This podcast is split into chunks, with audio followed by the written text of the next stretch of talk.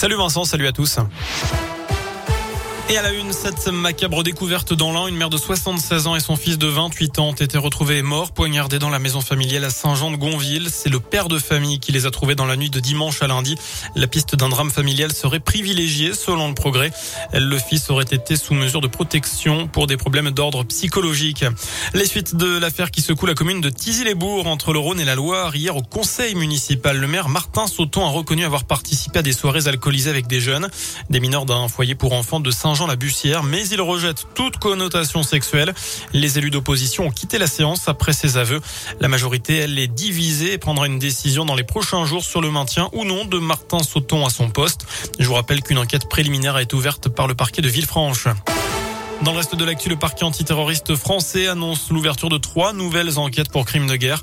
Elles portent sur des faits susceptibles d'avoir été commis au préjudice de ressortissants français en Ukraine au cours des dernières semaines.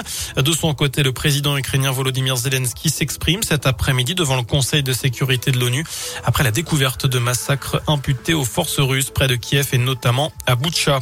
Les suites du scandale Orpea, près de 80 plaintes de familles de résidents ont été déposées devant le parquet de Nanterre, notamment pour mise en danger de la vie d'autrui et homicide Le groupe privé de maisons de retraite accusé dans un livre de privilégier la rentabilité financière au bien-être et à la santé des résidents. Avis aux amateurs de course à pied, les inscriptions pour la 68e édition de la Saint-Élion ouvrent, euh, eh bien, a ouvert même ce matin avec 3000 dossards proposés à tarif réduit et toujours plusieurs épreuves au programme, notamment la mythique Saint-Élion, 78 km à faire seul ou en relais, ou encore la Lyon-Saint-Élion, l'aller-retour en 156 km, événement qui aura lieu les 3 et 4 décembre prochains.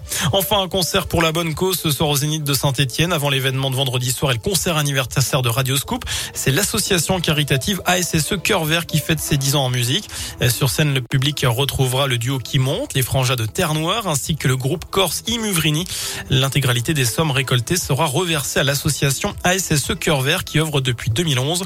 Les précisions du président Roland Romeillet à la Saint-Etienne, on a créé SSE Cœur Vert pour encadrer, soutenir et venir en aide à celles et à ceux dans le besoin ou en difficulté.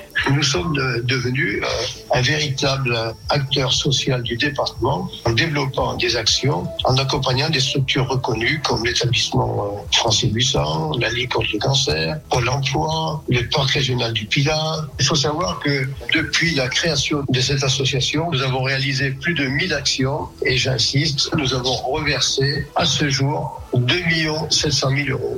Voilà, chaque spectateur assistant au concert pourra venir assister à la prochaine rencontre à Saint-Étienne-Brest. Il reste des places d'ailleurs.